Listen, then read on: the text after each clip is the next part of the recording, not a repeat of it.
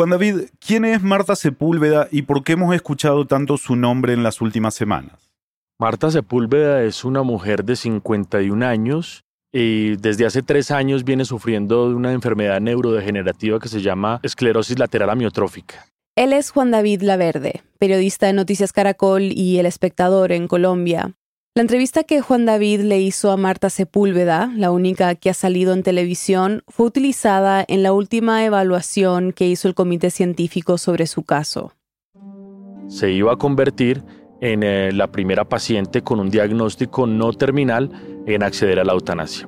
Por eso, digamos, su historia de alguna manera tuvo el impacto que tuvo aquí en Colombia y fuera de Colombia. Y ese, digamos, es el contexto de por qué Noticias Caracol la entrevistó, la buscó. Y bueno, ahorita esto ha tenido otros desarrollos pues que siguen de alguna manera poniendo el asunto, digamos, de la muerte digna en la primera eh, plana de la conversación pública.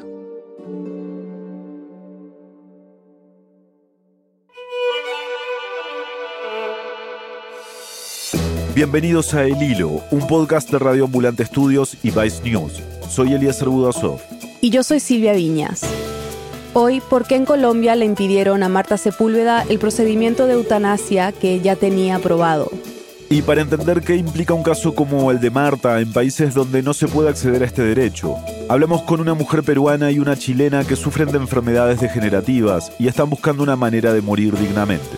No es justo tener que estar con dolor, estar así muy enfermo y que los doctores y las cosas legales les dé lo mismo. Asociamos la muerte a la agonía, al sufrimiento, al dolor y no podemos asociar todavía la elección para, para evitar justamente el sufrimiento. Es 22 de octubre de 2021.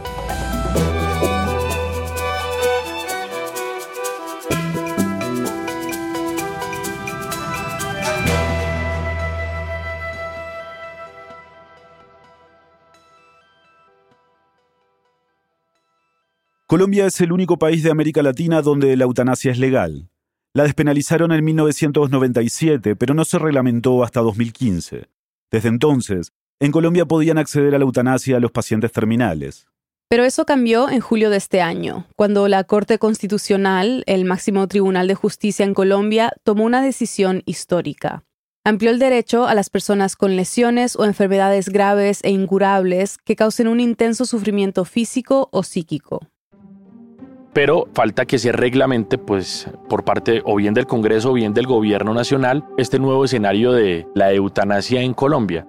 Y de alguna manera, las clínicas y las empresas promotoras de salud en Colombia van a tener que ajustar sus protocolos. Eso, digamos, es un proceso en construcción por ahora para determinar qué enfermedades catastróficas pueden entrar allí. Por ejemplo, hay, habrá una cosa que tendrá que determinarse muy pronto y es si las enfermedades mentales podrían incluirse, digamos, en ese abanico de, de opciones. Tiene que haber un gran diálogo nacional pues para que la eutanasia para pacientes no terminales y terminales pues se dé de la mejor manera y con la mejor eh, regulación. Pero mientras tanto, en teoría, esa decisión de la Corte Constitucional permite que cualquiera que sufra una enfermedad crónica que le cause un dolor intolerable puede pedir una eutanasia. Y este es el caso de Marta. La esclerosis lateral amiotrófica, o ELA, la enfermedad que ella padece, no es terminal, pero es degenerativa y eventualmente le quitará toda la movilidad. Ella me manifiesta que, pues, que siente eh, dolores que todavía son soportables, pero necesita permanentemente la asistencia de su hijo Federico o de sus hermanas que están muy pendientes de ella. Caminar le cuesta mucho, le duele mucho, agarrar cualquier objeto le cuesta mucho, ha perdido fuerza en, en sus brazos. La ELA es una enfermedad neurológica en la que poco a poco las neuronas se van desgastando y no son capaces de enviar mensajes a los músculos. Esto hace que la persona que lo padece tenga debilidad muscular, espasmos y eventualmente incapacidad para mover su cuerpo. Es una enfermedad muy rara que afecta a 5 de cada 100.000 personas en el mundo. ¿Sabes en qué momento Marta decidió que ya era momento de, de morir? Sí, ella me manifiesta que, digamos, los primeros dos años de la enfermedad fueron más o menos manejables, pero que a finales del año 2020 ella empezó a perder fuerza considerable en sus piernas, de hecho tuvo unas caídas muy fuertes y eso incluso derivó en que tuviera unos golpes muy fuertes en su cabeza. Digamos, esos signos de alarma para ella constituyeron la obligatoriedad, según ella me cuenta, de tomar esa decisión. Ella como que lo venía cavilando de tiempo atrás, pero el hecho de, empezar a sentirse, eh, digamos así, de disminuida, así de reducida, sin poderse mover por sí sola y con esta angustia de, que sabía lo que le esperaba, porque los pacientes que sufren de ELA saben perfectamente cuál es el final que les va a tocar. Y ella pues eh, no quería desde ningún punto de vista terminar postrada en una cama y por eso desde marzo le solicita a su médico tratante la eutanasia. En marzo, o sea, cuando en Colombia solo se permitía la eutanasia a los pacientes terminales. Entonces, a finales de julio, menos de una semana después de la sentencia histórica de la Corte Constitucional que amplió el derecho a la eutanasia, Marta pidió el procedimiento. Y se lo aprobaron. Su eutanasia estaba programada para el 10 de octubre. Una semana antes, la entrevista que le hizo Juan David salió en Noticias Caracol. Pasó dos días con ella en Medellín, donde también conoció a su familia y a su hijo Federico. Juan David, tú conociste a Marta, ¿no? ¿Cómo es ella? ¿La podrías describir? Ella es una mujer, eh, a mi modo de ver, eh, pragmática, tranquila, risueña, divertida la conocí en un momento de su vida en donde ya estaba, digamos, en proceso de, cuenta regresiva para su eutanasia. La noté tranquila, la noté, digamos, en paz consigo misma, liberada, ligera, porque, digamos, para ella su principal preocupación o su principal incertidumbre era que al día siguiente o pasado mañana podía tener, eh, digamos, una recaída muy fuerte. Y ella, el, mayor temor que me expresó siempre era que no quería terminar postrada en una cama. Y desde esa perspectiva, cuando le autorizaron la eutanasia en agosto pasado, ella descansó. Ella eh, se sentía plena, tranquila, relajada y es además muy interesante su testimonio porque se trata de una mujer absolutamente católica, convencida, digamos, de, su religión y, de su fe, y además eh, no encontraba una contradicción entre ser católica y solicitar la eutanasia, aun cuando los, los católicos y los cristianos, digamos, tienen esta base fundamental de, su ejercicio eh, de fe, de que es solamente Dios el único que dispone de la vida. Se supone que el pasado 10 de octubre Marta iba a someterse a una eutanasia. ¿Qué pasó? Pues eh, básicamente lo que dice la clínica a donde ella se iba a hacer la eutanasia es que con ocasión del eh, reportaje periodístico que hicimos en Noticias Caracol, en donde contábamos toda esta historia eh, de ella y que se iba a convertir en la primera paciente no terminal en acceder a la eutanasia en Colombia, pues la clínica lo que hizo fue solicitar de urgencia un eh, nuevo dictamen médico de Marta y después de que se lo hicieron un, dictamen neurológico, el comité científico que en agosto pasado le había aprobado la eutanasia a ella, reversó el procedimiento. El Instituto Colombiano del Dolor suspendió la eutanasia de Marta Liria Sepúlveda. Según un grupo de médicos especialistas, la paciente no cumple con el criterio de terminalidad de su vida mediante la eutanasia. Que no explicaba ni daba razones, simplemente notificaba que el procedimiento se había cancelado.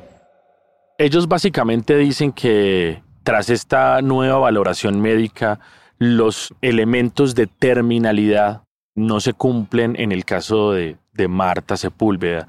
Es decir, ellos eh, lo que hacen es volver a la legislación anterior que especificaba que solamente personas en estado terminal podían acceder al procedimiento de eutanasia. Cuando Juan David dice ellos, se refiere al Comité Científico Interdisciplinario del Instituto Colombiano del Dolor. Este instituto es uno de los que hace el procedimiento de eutanasia en Colombia. Juan David me explicó que el problema es que cuando se aprobó el procedimiento en agosto, dijeron que Marta cumplía con todos los requisitos para acceder a una eutanasia. no indicaron que tuviera que ser una paciente con una enfermedad terminal. Por eso, Marta y sus abogados entendieron que el procedimiento se le había autorizado con base en el fallo reciente de la Corte Constitucional que mencionamos antes, el que ampliaba el derecho a una eutanasia. La controversia está ahí, justamente ese es el punto de toda la discusión pública que se está dando ahorita en Colombia, y es si con ocasión de la viralización de la historia de Marta y de que podía ser además la primera paciente no terminal o en estado no terminal en acceder a la eutanasia, pues la clínica se enfrentó a algún tipo de, dilema que hizo que reversara su decisión. Y por eso es que las explicaciones que han dado por ahora no han sido completamente satisfactorias el acta de la reunión del comité dice que en el reportaje que salió en Noticias Caracol sobre Marta, donde se ve feliz y tranquila sobre su decisión, se evidencia una funcionalidad mayor a la reportada por la paciente y sus familiares. Juan David y sus colegas en Noticias Caracol mostraron los detalles del examen neurológico que le hicieron a Marta. En ninguna parte la neuróloga que la trató solicita cancelar el procedimiento. El informe dice que Marta tiene un problema muy serio, y que por su enfermedad va a seguir sufriendo este proceso neurodegenerativo. Todo esto ha agrandado la discusión sobre la eutanasia en Colombia. Se han pronunciado legisladores, abogados constitucionalistas, la prensa con artículos de opinión, la Iglesia Católica. Hay un debate nacional muy, muy gordo alrededor de, pues, de lo que ocurrió con Marta, entre otras cosas, digamos, para despersonalizar el tema una persona que durante más de 60 días ha venido planeando su muerte digna, que se ha despedido de todo el mundo y que está, digamos, lista y tranquila para lo que viene a menos de 36 horas del procedimiento, sencillamente le diga que no se puede hacer eso.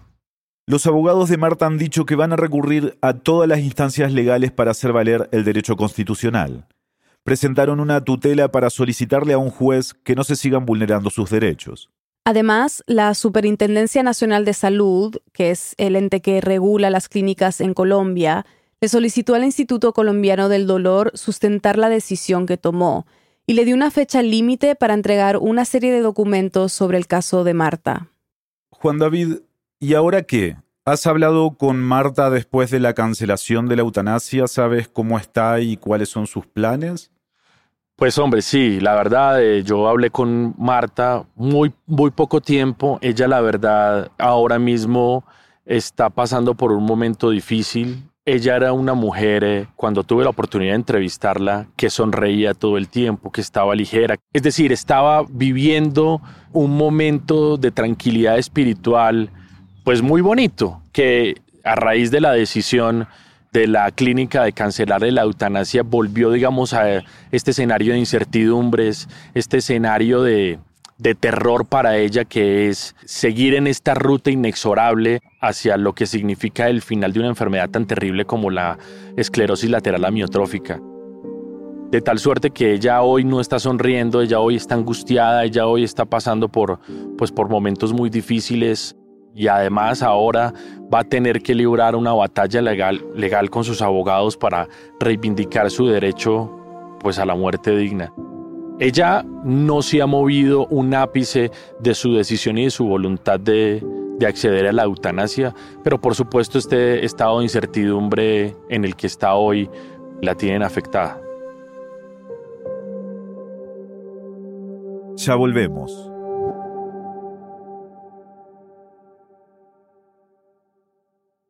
¿Quieres entender nuestra región y conectarte con expertos y periodistas de toda América Latina? Si es así, estoy seguro de que te gustarán los lives que hacemos en Instagram. El miércoles pasado, por ejemplo, estuvimos hablando con Mónica Feliu Mojer, doctora en neurobiología, comunicóloga científica y directora de comunicación y alcance científico de la organización Ciencia Puerto Rico. En ese live hablamos sobre cómo podemos ser contrapesos ante los discursos antivacunas que crecen en Latinoamérica para ver la conversación, ve a la pestaña de Instagram TV de la cuenta de El Hilo. Nos encuentras como El Hilo Podcast. Y síguenos en Twitter, también como El Hilo Podcast, para enterarte de más eventos como este. Estamos de vuelta en El Hilo. El caso de Marta Sepúlveda se da en un contexto muy particular. Colombia ha despenalizado la eutanasia Y como escuchamos, hace poco la Corte Constitucional amplió el derecho a la muerte digna. Entonces, queríamos entender la situación en el resto de Latinoamérica, donde la eutanasia no está despenalizada. Porque la historia de Marta ha impactado mucho más allá de Colombia. El ser humano no puede soportar ver a una persona que hable con naturalidad y hasta con felicidad de que va a morir. Esa fue la reacción de Ana Estrada cuando se enteró de que a Marta Sepúlveda le quitaron el derecho a la eutanasia. Ella es activista por el derecho a la muerte digna en Perú. Nuestra productora senior, Daniela Cruzat, conversó con ella y nos sigue contando. Cuando Ana vio lo que le pasó a Marta en las noticias, no pudo evitar ponerse en sus zapatos. Para gran parte de, de la sociedad, cuando una persona habla de, de la muerte o de la eutanasia, necesitan ver a la persona sufriendo. Es decir, asociamos la muerte a la agonía, al sufrimiento, al dolor, y no podemos asociar todavía la elección, ¿no? Este, para, para evitar justamente el sufrimiento. Por eso es que se llama muerte digna, porque no, quiere, no queremos llegar a la fase, a la etapa donde ya no nos sintamos dignos. Y eso fue lo que hizo Marta. Calculó el tiempo. Y la entiendo perfectamente. Ana tiene 44 años y hace tres décadas le diagnosticaron polimiositis, una enfermedad que atrofia los músculos progresivamente.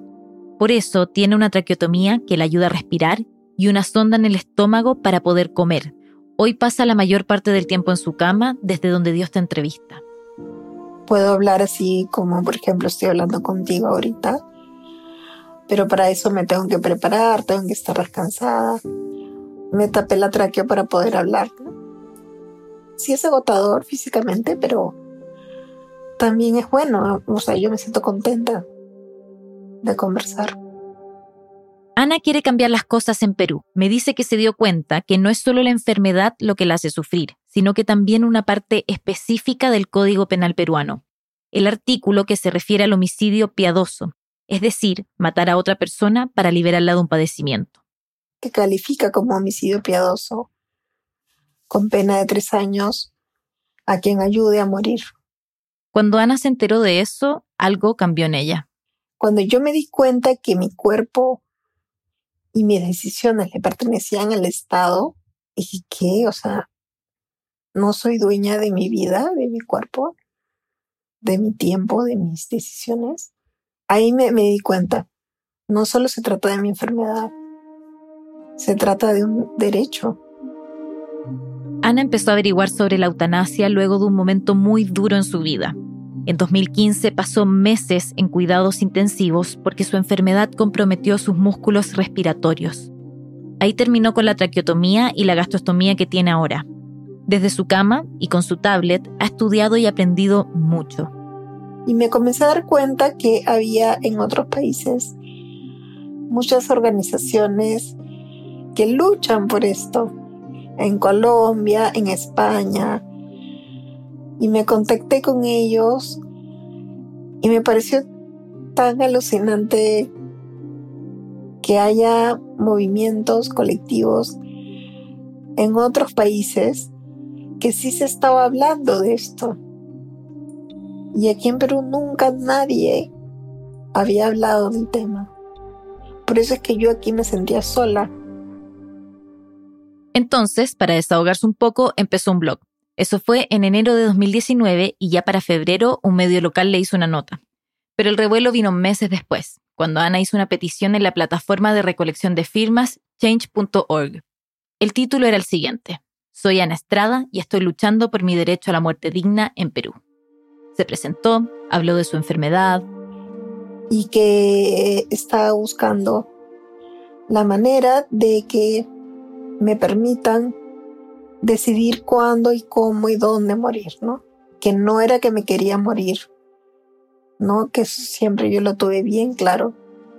Yo no me quiero morir, yo lo que quiero es la garantía de que cuando ya yo sienta que mis condiciones no son dignas, bueno, pues tenga esa opción. y que eso me va a permitir a mí pasar estos años, que no sé cuántos serán, con tranquilidad, con paz. Y cuenta que el día después de que publicó esa petición, los medios más importantes de Perú la empezaron a buscar. Es la primera persona que reclama despenalizar la eutanasia en Perú pedido que ha hecho esta psicóloga que tiene una enfermedad degenerativa que ha desatado de repente un poco polémica porque está deseando tener una muerte digna. No podía creerlo, yo pensé que eso iba a ser largo, que nadie me iba a escuchar, porque tú sabes cuando no solamente este tipo de luchas, cualquier lucha, cuando uno la empieza en un lugar, en un país donde no se ha hablado nunca, uno duda al comienzo, ¿no? Y piensa, de repente estoy mal, estoy equivocada. Pero no, resultó que tenía razón. Unas semanas después, recibió una visita de la Defensoría del Pueblo. Vino el defensor aquí, al costado de mi cama, a decirme que van a llevar mi caso. Uf, no sé cómo explicarlo, se me escarapela el cuerpo. Me emociona mucho eso. La demanda era inédita en Perú. Por eso la sorpresa fue tan grande cuando en febrero de este año la Corte Superior de Justicia falló a favor de Ana. Hay opiniones de todo tipo en Perú en cuanto el Poder Judicial ha ordenado al Ministerio de Salud que se respeta la decisión de una mujer para poner fin a su vida. En una decisión histórica, la eutanasia fue exclusivamente despenalizada en su caso particular. La Corte ordenó al Ministerio de Salud de Perú respetar la voluntad de Ana, también ordenó que quien ayude a Ana a morir no sea procesado bajo ese artículo del Código Penal del que hablamos hace un rato. Ana no se esperaba que esto fuera a ocurrir en plena pandemia. De hecho, fue completamente sorpresivo. La corte lo publicó en Twitter y el teléfono de Ana explotó. Lo primero que hizo fue hablar con la abogada que la ayudó. Entonces lloramos las dos. Este, era como haber ganado un mundial, así era. Sentíamos unas campeonas, ¿no? Un gran logro. Ahora el caso de Ana está en la Corte Suprema, esperando. Si ahí lo ratifican, entonces Ana tendrá derecho a morir dignamente cuando ella lo decida. Pero al igual que el fallo anterior, no se sabe cuándo la Corte Suprema podría tomar esa decisión. Mira, yo ya estoy tranquila con lo que he logrado. Ya tengo casi el 80% ganado, entonces eso me da mucha felicidad. Yo entiendo que es difícil todavía aquí en Perú, pero bueno, hay un primer precedente, que es el mío, y ojalá que se vuelva ley. En América Latina, las alternativas para quienes quieren terminar con su vida son limitadas. En Uruguay los pacientes pueden elegir rechazar tratamientos. En Chile solo pueden hacer eso los enfermos terminales. En Argentina y algunas partes de México también, pero solo en ciertos casos. En estos y otros países se discuten o han discutido proyectos de ley sobre eutanasia, pero aún no se ha logrado nada. Por eso, el caso de Marta Sepúlveda era una esperanza, especialmente para los pacientes no terminales. Es cruel, es cruel porque si ya podía hacerlo y lo revocan, o sea, te terminan de arruinar lo que te queda de vida. Ella es Alicia y se enteró de la historia de Marta desde Santiago de Chile. O sea, ¿Cuál es el fin de mantener tu cuerpo vivo cuando no estás viviendo como, como se tiene que vivir? Alicia habla desde la experiencia. Lleva años buscando la forma de someterse a una muerte asistida. Como sabemos, en Chile eso todavía no es posible, así que buscó una alternativa.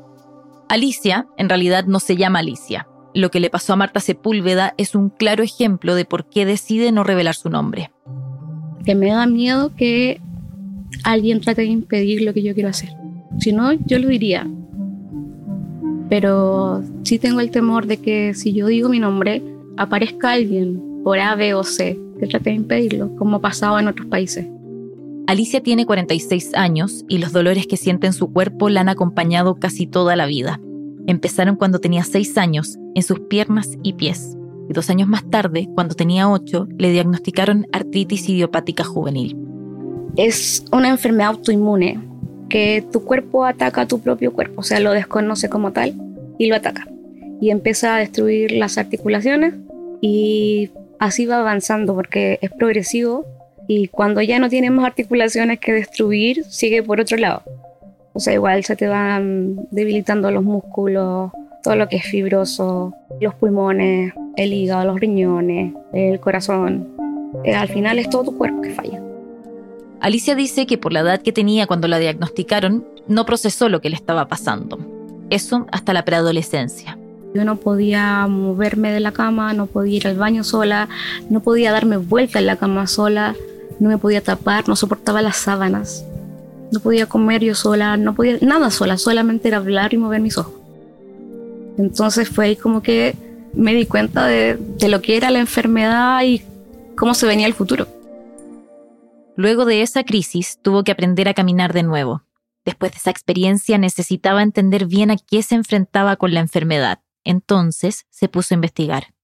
Y aparte de eso, vi un reportaje en la televisión de una señora que tenía la enfermedad, obviamente adulta, y fue súper fuerte verla cómo estaba, porque estaba postrada en una cama, vivía sola, y era como súper triste en lo que ella había terminado a lo que ella había sido.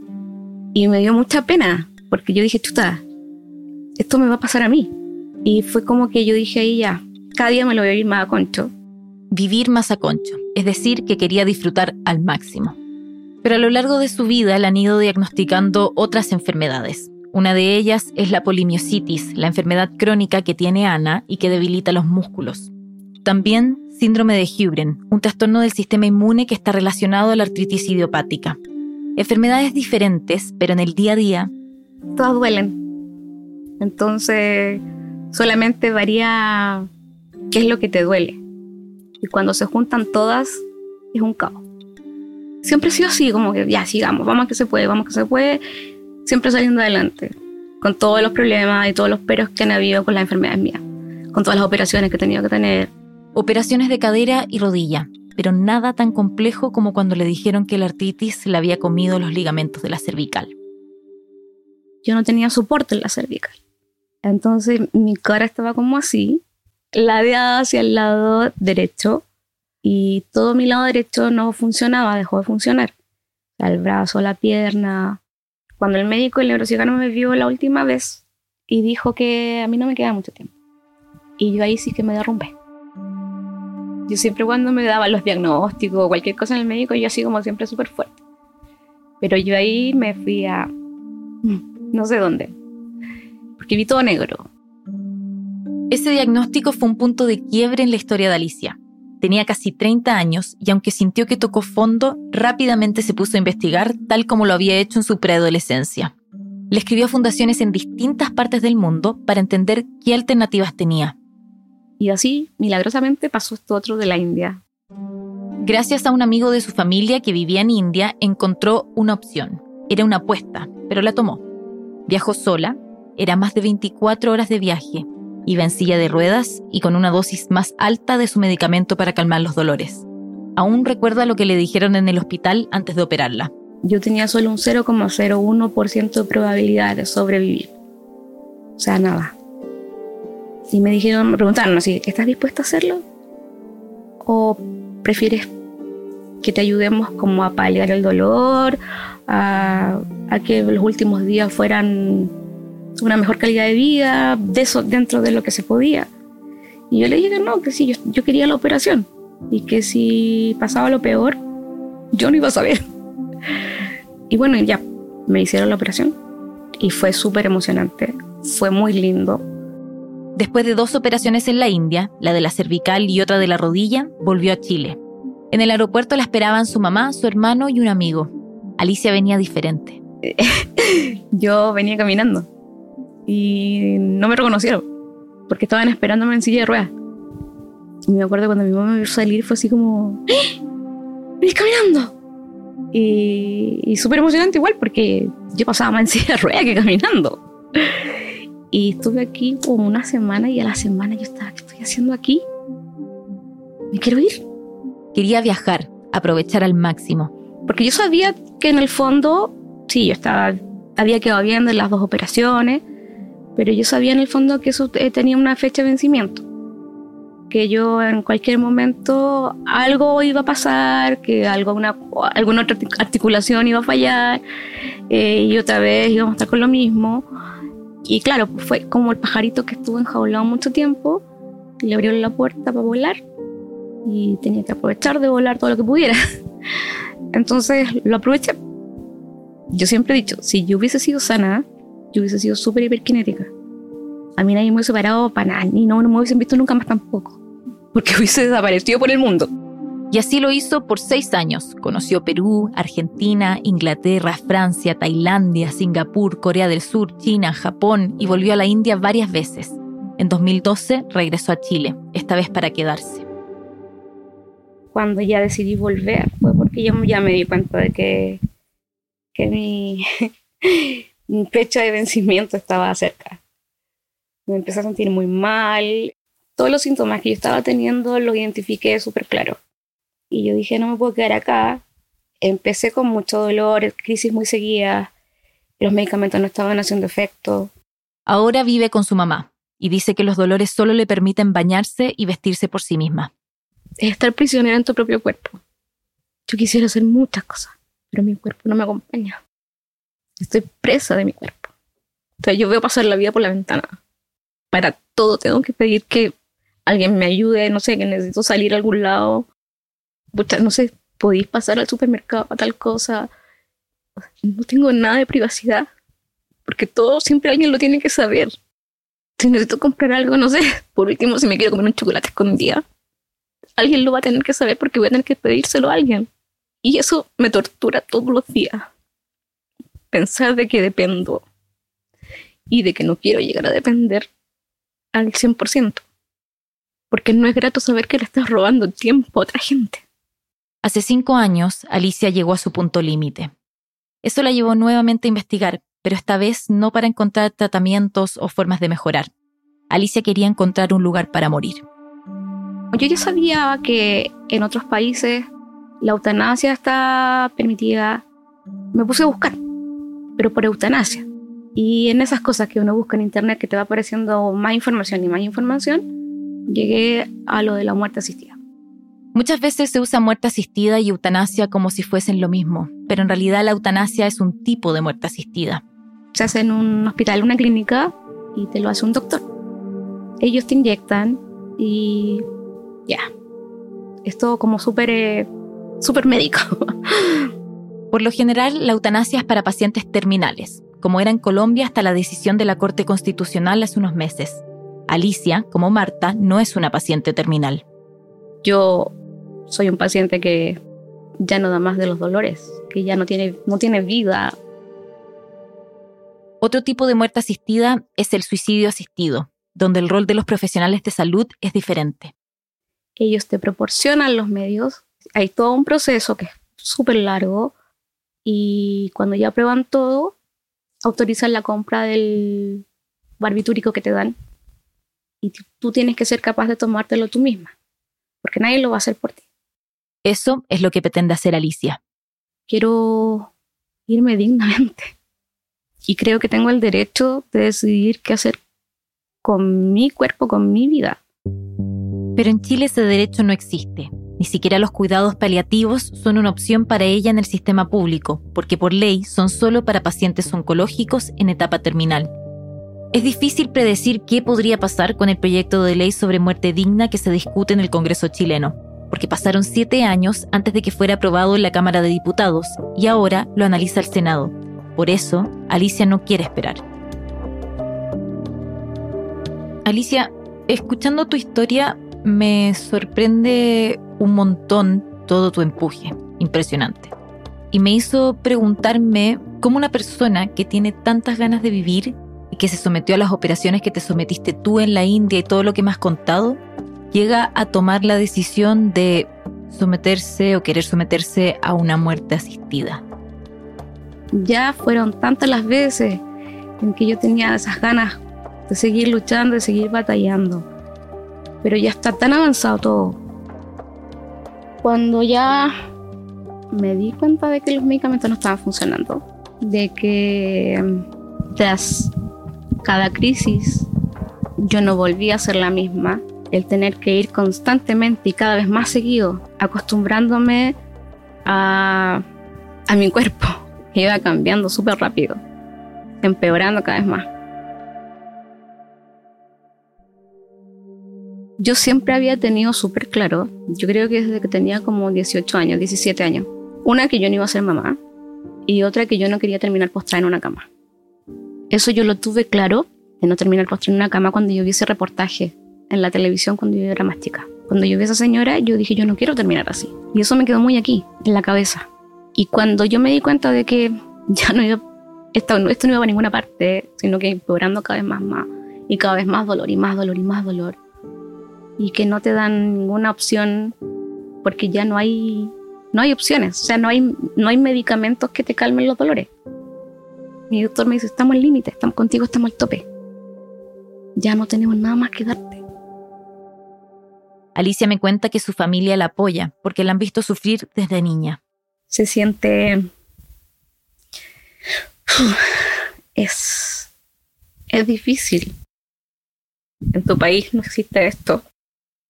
Tienes que ir a morir lejos. Yo decidí sola, porque no quiero hacer pasar a mi familia por ese momento tan fuerte.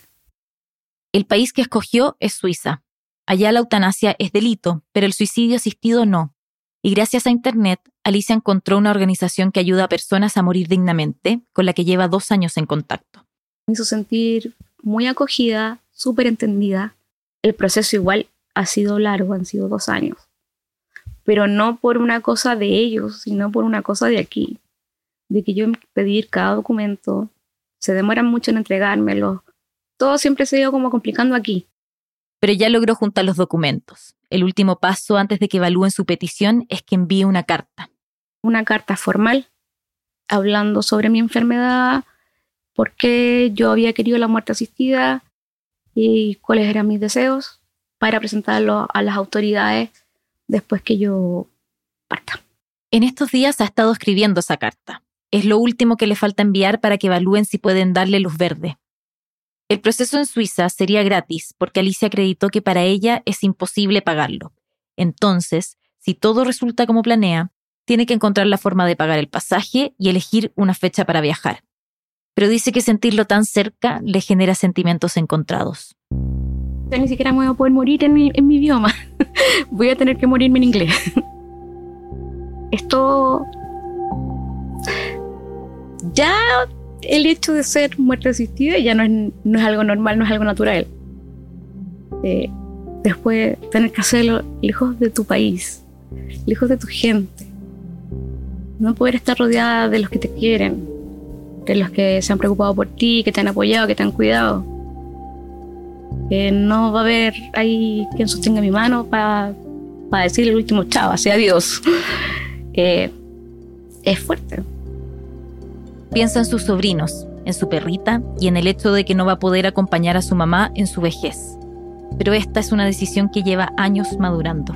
Ojalá aquí en Chile se apruebe luego lo de la eutanasia y lo de la muerte digna, para que no haya más Alicias que tengan que ir a morir lejos de su casa.